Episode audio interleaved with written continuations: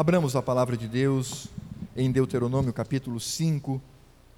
Este tem sido o nosso texto áureo para relembrarmos a lei moral de nosso Deus. Deuteronômio capítulo 5, e nós faremos a leitura do 1 até o verso 22.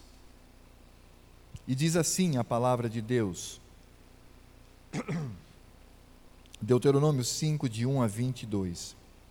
Chamou Moisés a todo Israel e disse-lhe: Ouvi, ó Israel, os estatutos e juízos que hoje vos falo aos ouvidos, para que os aprendais e cuideis em os cumprirdes. O Senhor nosso Deus fez aliança conosco em Horebe não foi com nossos pais que, o, pais que o Senhor fez esta aliança, e sim conosco, todos os que hoje aqui estamos vivos. Face a face falou o Senhor conosco no monte, do meio do fogo. Nesse tempo, eu estava em pé entre o Senhor e vós, para vos notificar a palavra do Senhor, porque temeste o fogo e não subistes ao monte, dizendo: Eu sou o Senhor teu Deus que te tirei do Egito, da terra da servidão. Não terás outros deuses diante de mim. Não farás para ti imagem de escultura, nem semelhança alguma do que há em cima no céu, nem embaixo na terra, nem nas águas debaixo da terra. Não as adorarás, nem lhes dará culto, porque eu, Senhor teu Deus, sou Deus zeloso que visito a iniquidade dos pais nos filhos até a terceira e quarta geração daqueles que me aborrecem, e faço misericórdia até mil gerações daqueles que me amam e guardam os meus mandamentos. Não tomarás o nome do Senhor teu Deus em vão, porque o Senhor não terá por inocente o que tomar o seu nome em vão. Guarda o dia de sábado para o santificar, como te ordenou o Senhor teu Deus. Seis dias trabalharás e farás toda a tua obra mas o sétimo dia é o sábado do Senhor teu Deus. Não farás nenhum trabalho, nem tu, nem o teu filho, nem a tua filha, nem o teu servo, nem a tua serva, nem o teu boi, nem o teu jumento, nem animal algum teu, nem o estrangeiro das tuas portas para dentro, porque o teu servo e a tua serva, para que o teu servo e a tua serva descansem como tu porque te lembrarás que foste servo na terra do Egito, e que o Senhor teu Deus te tirou dali com mão poderosa e braço estendido, pelo que o Senhor teu Deus te ordenou que guardasses o dia de sábado. Honra a teu pai e a tua mãe, como o Senhor teu Deus te ordenou, para que se prolonguem os teus dias e para que te vá bem na terra que o Senhor teu Deus te dá. Não matarás não adulterarás, não furtarás, não dirás falso testemunho contra o teu próximo, não cobiçarás a mulher do teu próximo, não desejarás a casa do teu próximo, nem o seu campo, nem o seu servo, nem a sua serva, nem o seu boi, nem o seu jumento, nem coisa alguma do teu próximo. Estas palavras falou o Senhor a toda a vossa congregação no monte, do meio do fogo, da nuvem e da escuridade com grande voz, e nada acrescentou, tendo-as escrito em duas tábuas de pedra, deu-mas a mim. Hoje nós falaremos sobre o quinto mandamento. Já falamos sobre a exclusividade do nosso Deus, a exclusividade do culto, a exclusividade do seu nome, a exclusividade do seu dia, Agora nós faremos uma transição do primeiro grande mandamento para o segundo grande mandamento. O quinto mandamento, ele precisa ser visto como este elo de transição. Estamos agora passando do amar a Deus sobre todas as coisas para amar ao próximo como a si mesmo. E sem dúvida nenhuma, o lugar deste mandamento, sendo o quinto, depois de ordens expressas com relação a Deus, e agora passando para as ordens que se manifestam na horizontal, nós percebemos que o quinto mandamento, ele de fato está neste lugar, porque ele faz uma transição. E esse mandamento ele precisa ser, irmãos, lembrado sempre por nós.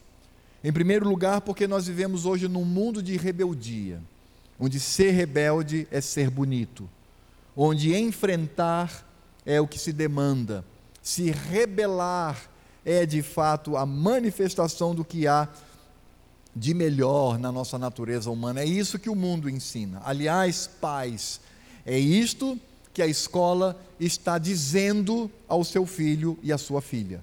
É isso que os professores estão incutindo no coração deles.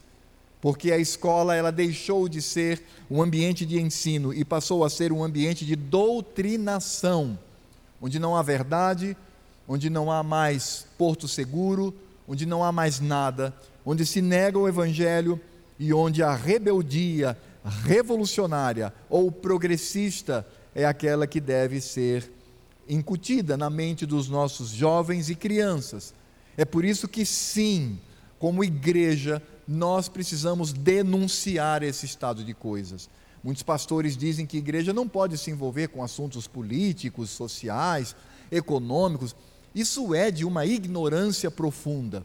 Primeiro, porque a Escritura Sagrada trata desse assunto. A Escritura Sagrada fala desses temas, obviamente, dentro do seu contexto de época, mas também porque é um pensamento que tem invadido as igrejas, que tem feito com que os filhos se rebelem contra seus pais, com que não haja mais a visão da autoridade do mais velho, não haja mais o cumprimento da lei do Senhor. Agora é independência, agora é sou eu, você não tem nada a ver comigo. E assim desonramos ao Senhor.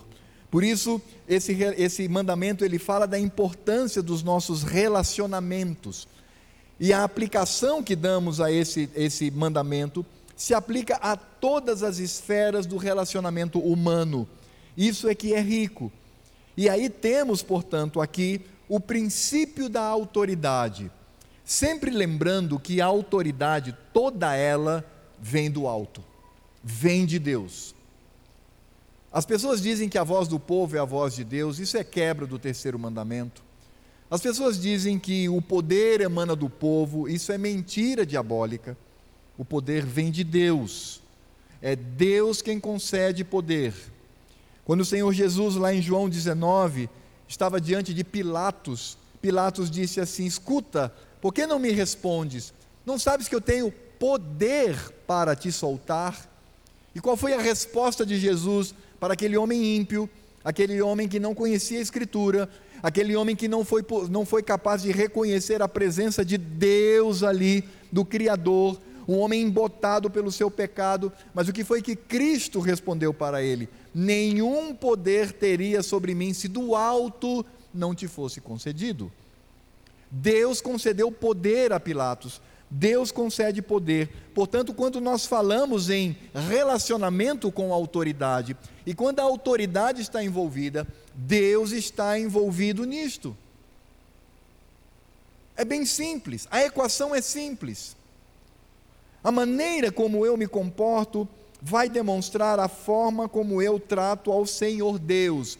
Porque não adianta nada um jovem, um adolescente ou mesmo um adulto rebeldezinho no seu coração achar que com isso pode glorificar a Deus. Não pode. Porque está intimamente ligado, porque a autoridade está na pessoa vinda de Deus. Por isso que Jesus, no verso 11 do capítulo 19 de João, diz: Nenhuma autoridade terias sobre mim. Parou para pensar nisso? O Deus encarnado disse para aquele ímpio, aquele crápula, aquele pecador depravado, disse: Nenhum poder terias sobre mim, se do alto não te fosse concedido. Então é preciso entender que o quinto mandamento, ele é de fato aquele mandamento que está passando da exclusividade do Senhor Todo-Poderoso para a nossa vivência com os nossos irmãos, porque ele, mais do que os demais, ele aponta para o Senhor. Por isso nós precisamos entender que esse mandamento ele se aplica a todo e qualquer relacionamento do crente o relacionamento que o inferior tem com o superior, o relacionamento do superior com o inferior e o relacionamento entre iguais. Tudo isto se aplica dentro do que nós podemos captar do quinto mandamento. E vejam que, de imediato, é claro, existe uma primeira interpretação que está aqui nesse mandamento, que é o relacionamento com os pais. Então, em primeiro lugar, nós vamos falar sobre como os filhos devem se comportar diante dos pais. Crianças, minhas crianças, prestem bem atenção nisto, porque é extremamente importante que você entenda o que a Escritura Sagrada fala acerca desse assunto. Porque o relacionamento que os filhos devem ter com os pais é de total obediência. Não é à toa que Paulo, em Efésios 6, de 1 a 3, diz: Filhos, obedecei a vossos pais no Senhor, pois isto é justo. Honra teu pai e a tua mãe, que é o primeiro mandamento com promessa, para que te vá bem e sejas de longa vida sobre a terra. Paulo faz duas coisas aqui. A primeira, ele repete a lei moral, o que mostra que a lei moral vigorava na época do apóstolo Paulo. Em segundo lugar, ele mostra que esse mandamento, ele é refletido na vida do filho quando ele obedece a seu pai e o honra. Por isso, Paulo, em Colossenses capítulo 3, verso 20, ele repete novamente isso, dizendo: Filhos, em tudo obedecei a vossos pais, pois fazê-lo é grato diante do Senhor. Obediência. Mas é claro que nós aqui enfrentamos um problema e nós precisamos, de alguma maneira, dar conta desse problema. Qual é o problema? Até quando um filho deve obedecer a seu pai em tudo? Até que momento ele pode estar livre desta obrigação? Porque veja que ah, nós precisamos fazer uma diferença entre honrar e obedecer. A honra é até que os nossos pais ah, ah, morram. Então, enquanto eles estiverem aqui, nós temos que honrar pai e mãe. Mas a pergunta é obediência. Será que existe algum momento da minha vida em que eu de fato não, não estou mais sob responsabilidade dos meus pais? E a resposta é sim, existe. Isso, inclusive, tem sido discutido muito sobre, por exemplo, diáconos, pastores e presbíteros cujos filhos se rebelam contra Deus. A pergunta é: até que ponto esse relacionamento afeta ou não o ministério da palavra, o ministério de presbítero, o ministério diaconal. Então, nós vamos tentar entender, à luz da palavra de Deus, até que ponto e até que momento eu devo, como filho, obedecer aos meus pais. E eu estou convencido pela Escritura Sagrada de que a essa obediência, em primeiro lugar, ela deve acontecer quando ela está em consonância com o Senhor. Existe uma desobediência justificável por Deus. É quando essa desobediência ela acontece porque é imposto sobre nós por uma autoridade nós afrontarmos a Cristo e a Deus Pai. E afrontarmos consequentemente o Espírito Santo que vem de ambos. Nisto eu me rebelo. Por isso, o Estado, o pai, a mãe, o chefe, seja quem for, se me der uma ordem que afronta o Senhor, eu tenho o dever de me rebelar. Quando o chefe, por exemplo, diz para o crente, ao, ao toque do telefone, se for para mim, diz que eu não estou. Você vai dizer o seguinte: eu sinto muito, mas isto eu não obedeço. Ou quando um pai ou uma mãe ah, ímpios dizem para o seu filho: Hoje você não vai para o culto, hoje você vai conosco para um piquenique. Eu tenho o dever de desobedecer. Ou quando o Estado ele quer afrontar os valores da Escritura Sagrada na minha vida, quando o Estado ele, por exemplo, é, aprova o aborto, quando ele passa por um processo de, de, de perseguição ao Evangelho, nós devemos viver a desobediência civil, porque o Senhor Deus é maior e a Ele devemos toda a nossa lealdade. Então, existem momentos em que eu posso desobedecer a um maioral, a uma liderança? Sim, quando este, seja quem for, ele quer fazer com que eu afronte a Cristo e a Deus Pai, consequentemente ao Espírito Santo do Senhor. Bem, esse é o primeiro ponto que precisa ficar claro aqui. O segundo ponto é o que eu já mencionei: qual é a dimensão e qual é o momento, até quando um filho de, está debaixo da autoridade do pai? Isso é uma resposta muito simples. Tanto para homem quanto para mulher, essa autoridade que deve ser obedecida em todas as coisas, ela deixa de existir quando este filho ou esta filha se casam. O casamento é um rompimento. O casamento faz com que agora o meu filho não seja mais nenhuma responsabilidade minha. O que ele fizer da vida dele é problema dele com Deus. Porque a Escritura Sagrada nos diz, no aspecto da exclusividade do casamento, ele diz: deixa pai e mãe. Essa expressão, ela é muito forte. É de fato um rompimento você que estava agora debaixo da autoridade de, seu, de seus pais, você, ao se casar, você deixa de ter a obrigação de obedecer. Você não tem mais nenhuma obrigação em obedecer aos seus pais no que diz respeito à, à sua autoridade paterna. Você pode obedecê-lo no sentido mais geral, quando você é, é, faria para um pastor, para um, um professor, para qualquer outra pessoa. Nesse sentido, sim, mas não nesse sentido de convivência familiar e de direção total e absoluta da sua vida por parte desses pais. E com relação ao homem, também podemos entender que este homem, quando ele atinge a maioridade e sai pacificamente da casa do pai, vamos supor o João, meu filho, ele faz 20, 23 anos, 24 anos, não se casou, mas ele diz: pai, eu vou morar sozinho, eu vou para Manaus estudar, eu vou para São Paulo trabalhar. Ele tem todo o direito, e nesse momento, simbolicamente também, esta obrigação mais profunda de obediência por parte apenas do homem não existe mais, porque ele, como homem, assume a sua postura, lembrando que esta saída de casa é pacífica, é amorosa, é respeitosa, é honrada.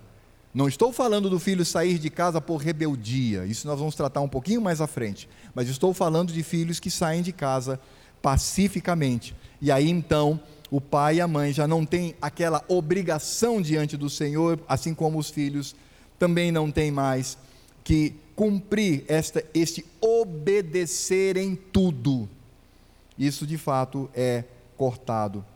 E com relação ao fato de que, se este homem, mesmo com maioridade, estiver na casa de seu pai, aí o pai ainda constitui autoridade sobre a vida dele. E isso precisa ser observado. E não somente isto, mas as mulheres, elas só se livram da autoridade do pai quando se casam. Enquanto ela estiver solteira, é a autoridade do pai. Se ela não tem um pai, toda serva de Deus, toda mulher piedosa, ela precisa encontrar num homem de Deus, seja pastor, presbítero, diácono, um irmão em Cristo, que ela tenha como referência de autoridade, para que ela não tome nenhuma atitude por si só. Mas as mulheres, elas devem estar submissas ao masculino, como diz a palavra do Senhor, não em subserviência, não numa dependência é, profunda, porque todas as mulheres são inteligentes e elas são capazes de conduzir a sua vida. Não se trata disso. Se trata o fato de que o Senhor Deus assim determinou. E claro que não sendo o pai, esta submissão, ela não se dá de maneira totalmente efetiva. Claro, mas a mulher ela precisa ter no coração e dizer: eu tenho homens de Deus em quem confio e que podem é, me ajudar a conduzir a vida até que eu venha a me casar. E com relação ao fato de que um filho adulto que mora com o pai ainda está sob a sua autoridade, isso pode ser visto em Deuteronômio capítulo 21, de 18 a 21.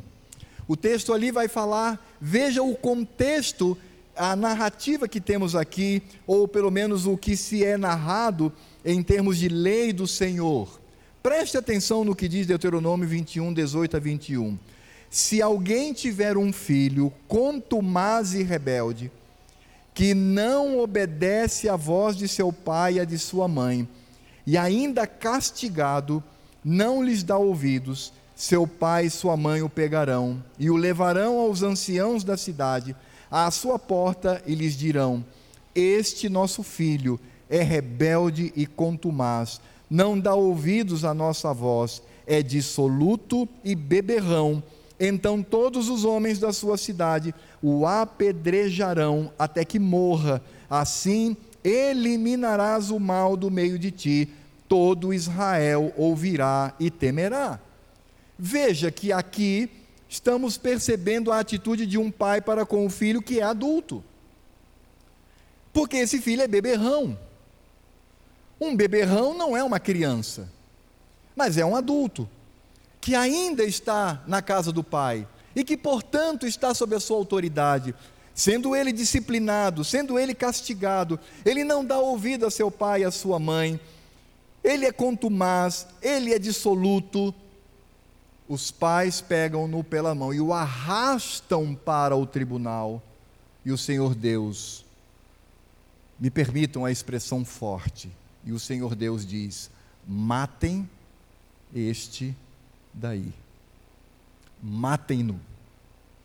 E a palavra de Deus é clara, diz assim: assim eliminarás o mal do meio de ti. Pais aqui presentes, filhos aqui presentes, minhas crianças, o relacionamento de filhos com os pais é muito mais sério do que nós imaginamos.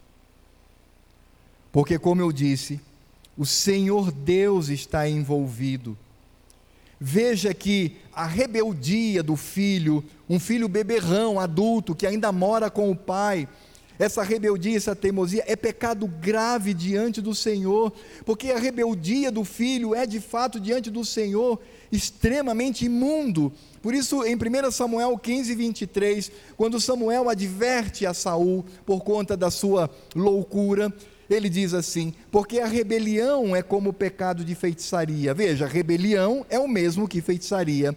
E a obstinação como a idolatria. Então, ser obstinado é como ser idólatra e culto a ídolos do lar.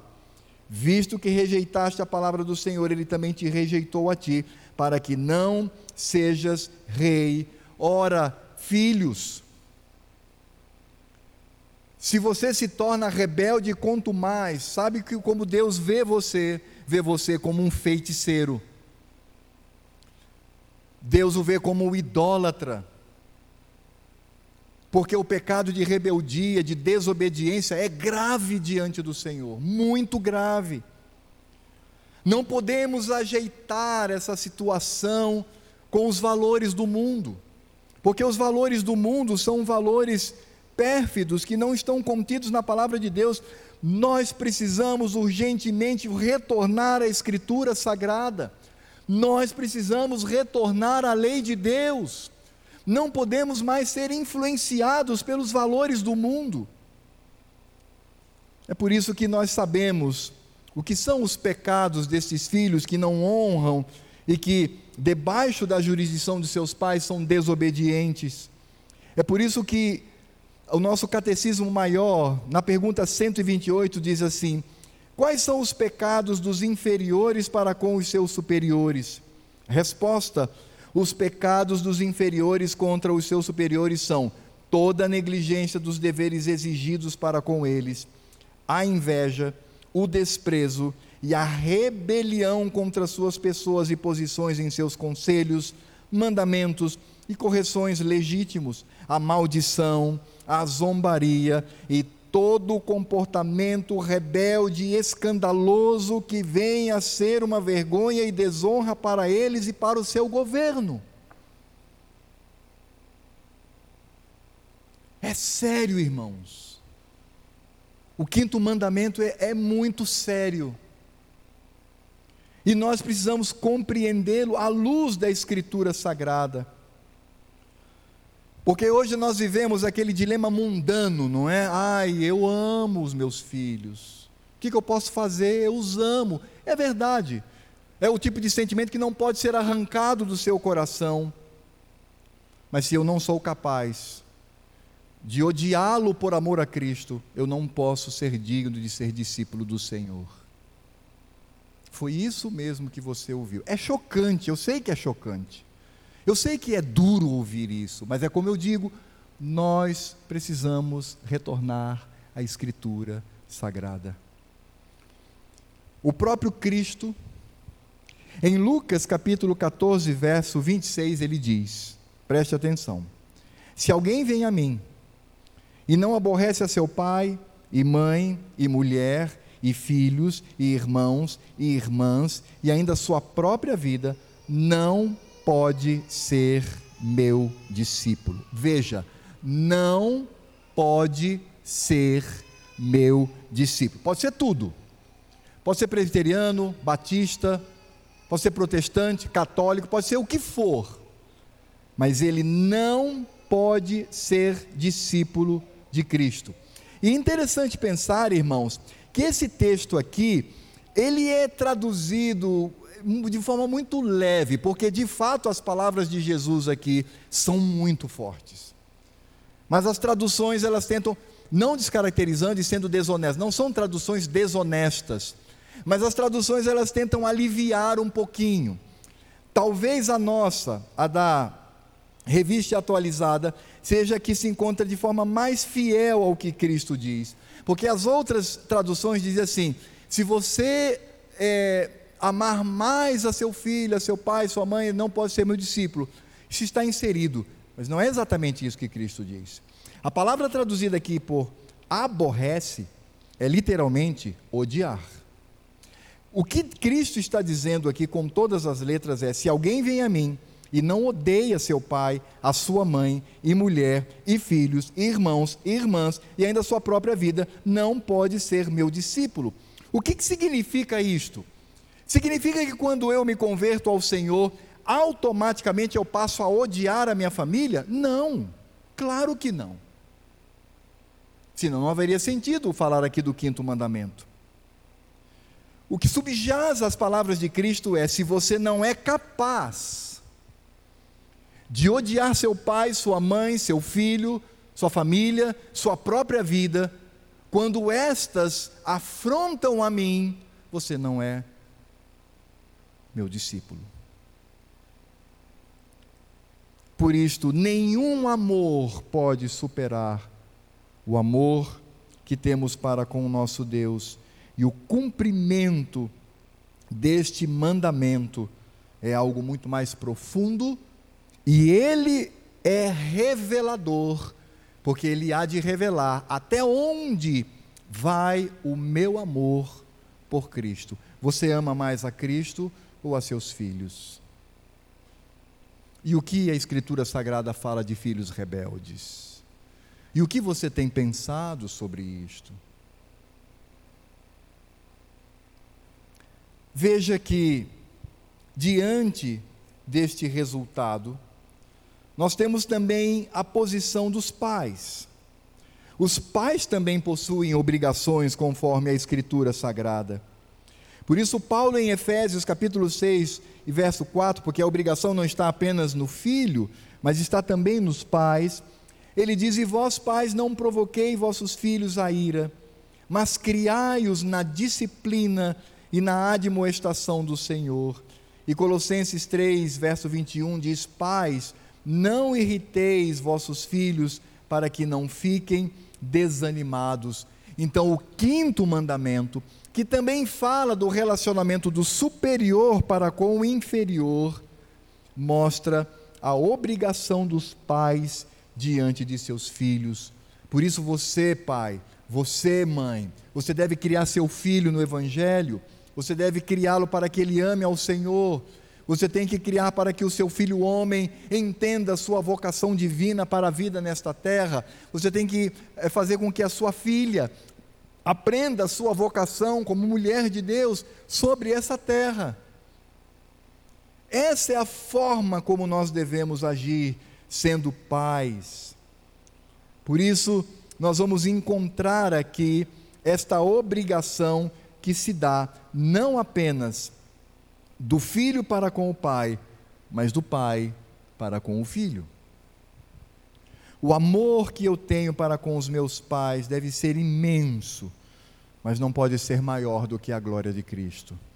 O amor que eu tenho para com os meus filhos deve ser imenso, mas este amor para com os filhos não pode ser maior, nem mesmo com relação ao amor que eu tenho para com o meu cônjuge. Porque ninguém forma uma só carne com os filhos, com o cônjuge sim. E nisto colocamos Cristo. Algumas pessoas dizem: "Ah, mas é um amor diferente". É verdade. Mas o meu amor a Cristo deve ser maior.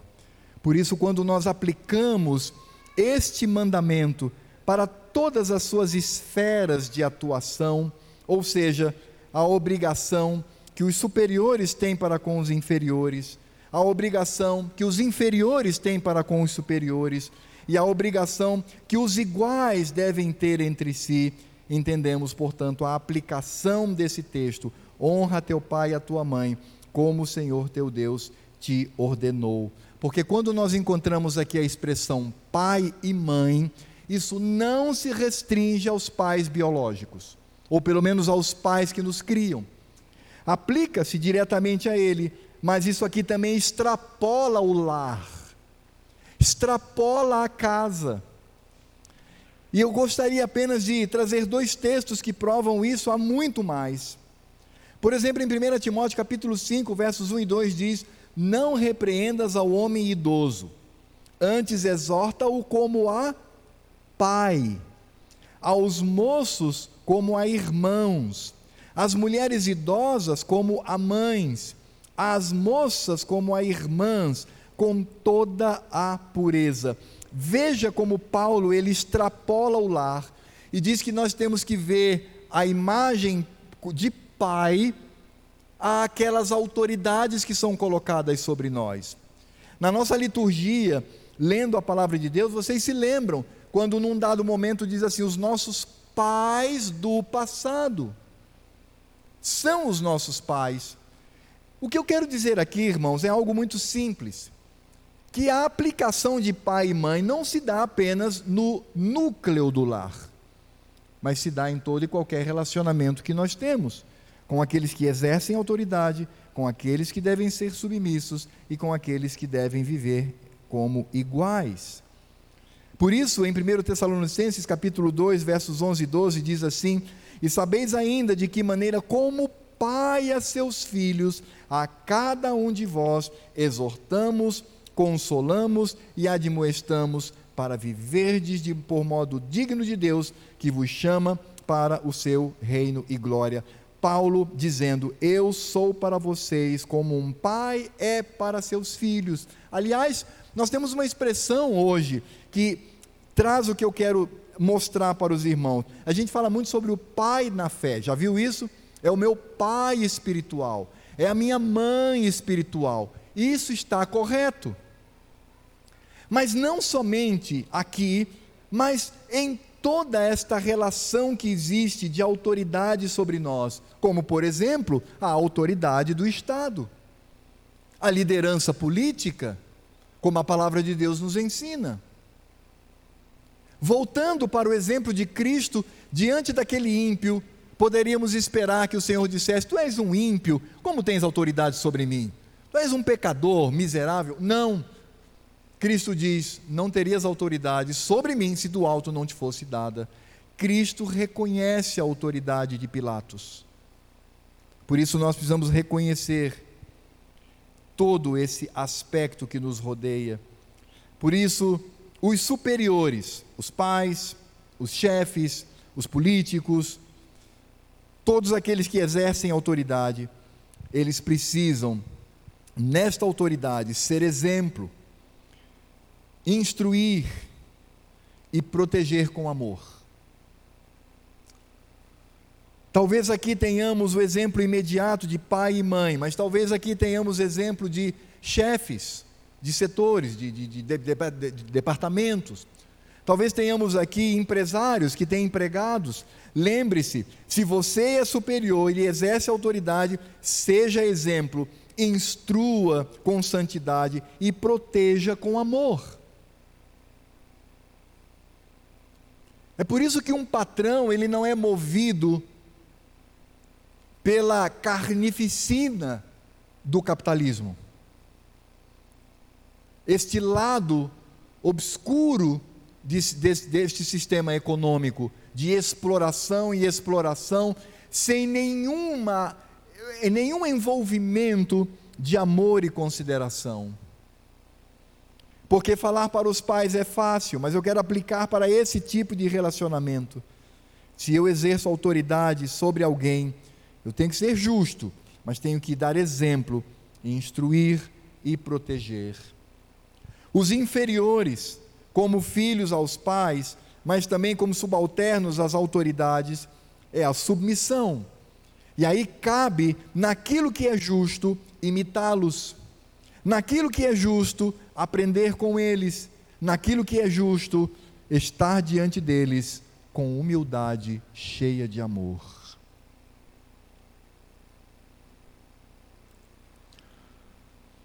Hoje nós vivemos uma época muito difícil e uma cultura extremamente rebelde. Os mais velhos não são mais respeitados pelos mais jovens. Eu sou de uma época em que quando estávamos em sala de aula e entrava um professor, um diretor, todos os alunos ficavam imediatamente de pé, como sinal de respeito e honra. Hoje em dia os alunos estão é partindo para cima dos professores com violência. Mas nós não podemos ser assim. Crianças não podemos ser assim, adolescentes não podemos ser assim, jovens não podemos ser assim. Não seja respondão, não seja desrespeitoso.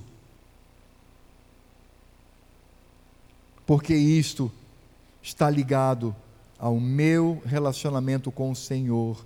Mas também se aplica não só aquilo que os superiores devem fazer e os inferiores, mas também os iguais, aqueles que nem estão ah, subalternos, mas também não são nossos superiores, também se aplica. E de que maneira devemos fazê-lo? A Escritura Sagrada nos fala que nós devemos primeiro considerá-lo como maior do que nós. Lembra quando Paulo diz isso? Considerando acima de você. Ele não é, mas eu considero. Eu vou agir desta maneira. Devo tratar com todo respeito e ter alegria com o seu progresso santo e justo. Por isso que os nossos símbolos de fé dizem que é pecado quando eu por inveja, eu fico com raiva do progresso de alguém que está debaixo, obviamente, da autoridade do Senhor. Não, eu devo me alegrar, e eu devo respeitar, e eu devo realizar com todo esforço o auxílio daquele que é meu próximo. Isso, obviamente, se aplica num lar, na convivência entre irmãos. Porque o que é a briga entre irmãos, se não o orgulho, se não o pecado? Com raras exceções, com raras exceções. Por isso eu preciso tratar, você que tem 17 anos, trate o seu irmãozinho de 7 anos com respeito com honra, fazendo com que ele venha crescer na sua vida, tratando-o com delicadeza, com educação, não se aproveitando dele, mas ajudando. É desta maneira que nós devemos caminhar cumprindo o quinto mandamento. Viram só como o quinto mandamento ele, ele se amplia, como todos os mandamentos. Nós vamos ver isto todos os mandamentos. E você vai dizer, mas será que não é forçar um pouquinho a barra? Claro que não. Porque Cristo faz isso e ele é perfeito. Vamos ver quando ele cita alguns mandamentos da lei moral e a aplicação de Cristo a estas leis, como isso se amplia na minha vida. Agora, é claro, irmãos, qual é o maior exemplo para nós? Quem é o maior exemplo do cumprimento do quinto mandamento? Honra teu pai e tua mãe, como o Senhor teu Deus te ordenou, para que se prolonguem os teus dias e para que te vá bem na terra que o Senhor teu Deus te dá. Quem é o exemplo? É Cristo. Ele é o nosso exemplo. Ele é o Senhor. E quando nós olhamos para Cristo, para a sua vida, sua jornada, como ele se submeteu. E ele não se submeteu apenas ao Senhor Deus, seu Pai, mas ele se submeteu também àquele que exercia autoridade sobre ele. Ele voluntariamente se entregou à autoridade do Império Romano e à autoridade espúria daqueles religiosos, e ele permitiu que fosse crucificado. Cristo pagava imposto, irmão, você sabia disso? Ele pagava os seus impostos. Quando chegaram a ele os seus discípulos, olha, nós temos que pagar imposto. Não, não tem problema. Vai lá, lança a tua rede, pega um peixe, abre, dentro dele vai ter a moeda, você vai lá e paga o imposto. Eles foram lá, pegaram o peixe, abriram, estava lá a moeda, foram lá e pagaram o imposto. E não somente isto, mas a submissão total e absoluta de Cristo para com Deus Pai. Ele diz, no momento de agonia, Pai, se possível, passa de mim este cálice. E veja que Cristo fala de maneira totalmente respeitosa, honrada. É assim que ele trata ele não está se rebelando contra o Pai, ele está aqui pedindo. Mas qual é a conclusão da oração de Cristo? Seja feita a tua vontade.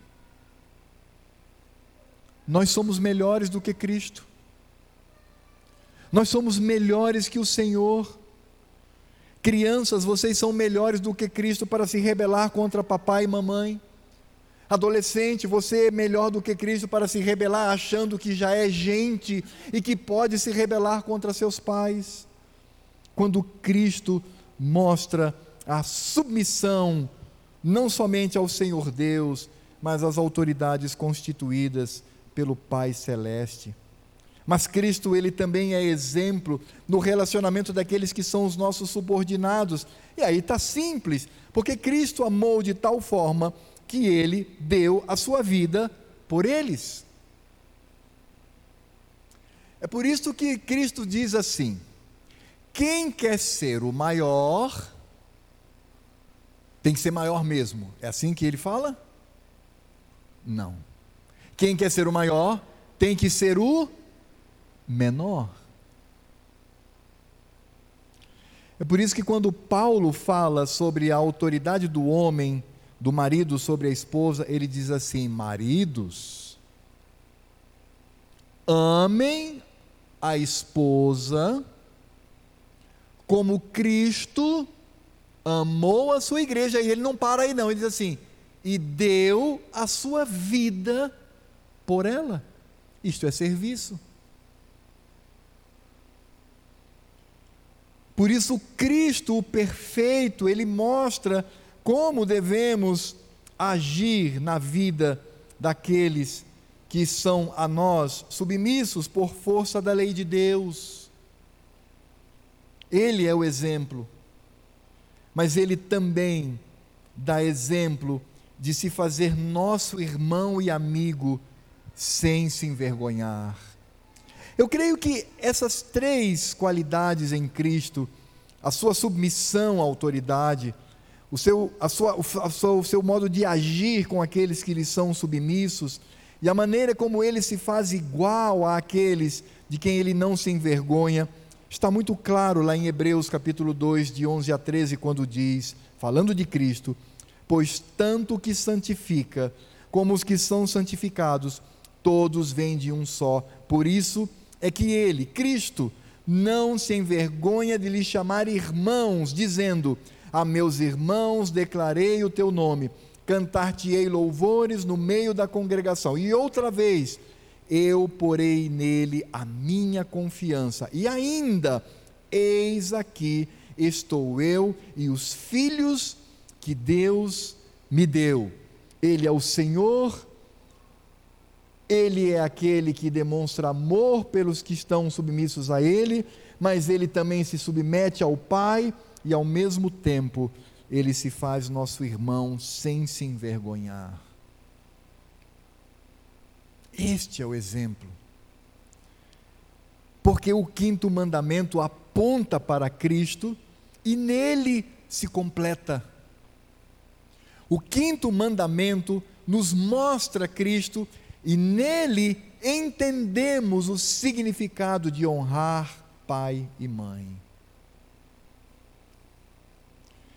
É por isso, amados, concluindo e trazendo as aplicações que devemos pensar sobre o quinto mandamento, eu gostaria de trazer aqui três aplicações para a nossa vida, aplicações estas que são feitas em Cristo Jesus. Primeiro, primeira aplicação é a profunda importância que a Escritura Sagrada dá no relacionamento entre pais e filhos. Lembrando do que foi disse no início, Paulo, e esse texto ele é salutar porque no próximo sábado teremos a nossa assembleia para a eleição de presbíteros e diáconos. Paulo, quando fala das qualidades do presbítero, dentre estas qualidades ele diz: aquele que governe bem a própria casa, criando os filhos sob disciplina, com todo respeito Pois se alguém não sabe governar a própria casa, como cuidará da igreja de Deus? E entendendo esse texto à luz do que diz Tito, capítulo 1, verso 6, Paulo diz assim: o líder, o pastor, o presbítero, deve ser alguém que seja irrepreensível, marido de uma só mulher, que tenha filhos crentes, que não são acusados de dissolução nem são insubordinados. Veja como a, a importância da autoridade dos pais sobre os filhos e a submissão dos filhos aos pais, enquanto estes estão debaixo da autoridade dos pais, no caso da mulher, até que se case, no caso do homem, quando ele atinge idade extremamente madura para sair pacificamente de casa. Isto é sério. Como é que eu olho para um pastor, um presbítero, um diácono, uma liderança da igreja, devo olhar também pelo relacionamento deles com seus filhos? Por isto, o quinto mandamento, ele é mais profundo do que imaginamos. E volto a dizer: precisamos retornar à Escritura Sagrada. Em segundo lugar, o amor entre pais e filhos deve ser menor do que o amor a Deus, Pai, e a seu Filho bendito Cristo Jesus. Lembremos-nos de Deuteronômio que, que Deuteronômio nos fala? Se alguém tiver um filho contumaz e rebelde, que não obedece à voz de seu pai e de sua mãe, e ainda castigado não lhe dá ouvidos, seu pai e sua mãe o pegarão, o arrastarão aos anciãos da cidade, à sua porta, e lhes dirão: Este nosso filho é rebelde, é contumaz, não dá ouvidos à nossa voz, é dissoluto e beberrão. Então todos os homens da sua cidade o apedrejarão até que morra. Assim eliminarás o mal do meio de ti. Todo Israel ouvirá e temerá.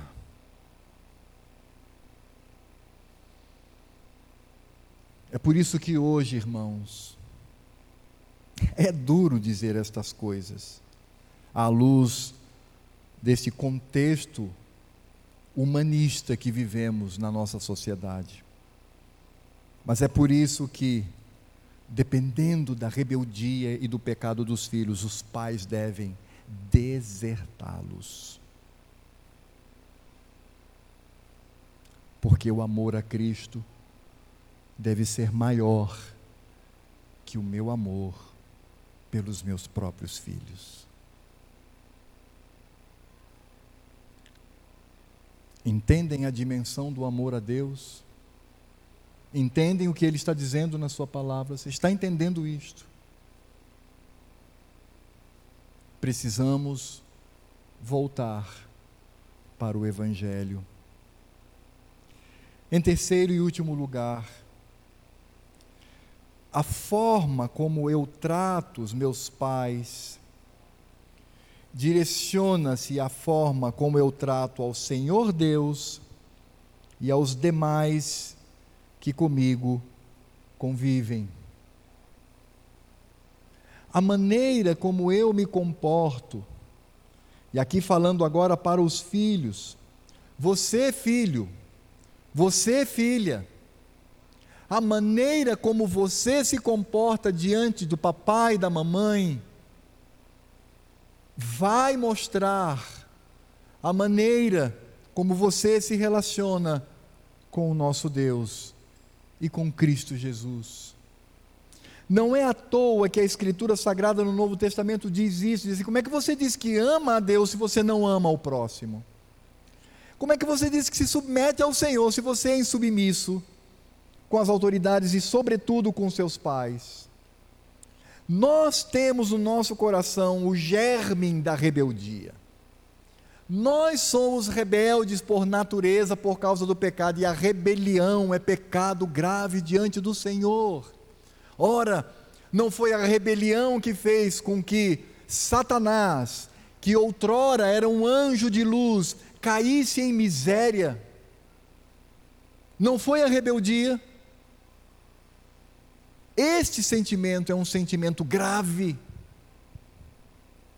Quando nos rebelamos contra os pais, quando nos rebelamos contra Deus, quando nos rebelamos contra as autoridades, desde que estas tenham sobre nós é, autoridade justa e que é, obviamente, amparada pela Escritura Sagrada.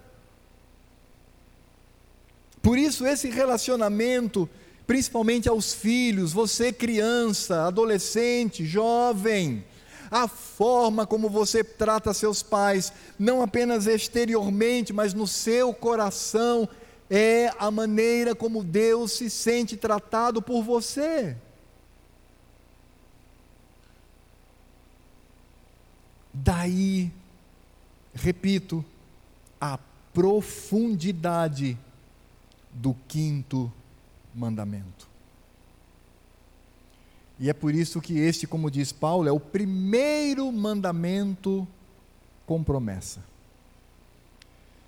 Porque diz: honra teu pai e a tua mãe, como o Senhor teu Deus te ordenou, para que se prolonguem os teus dias e para que te vá bem na terra que o Senhor teu Deus te dá.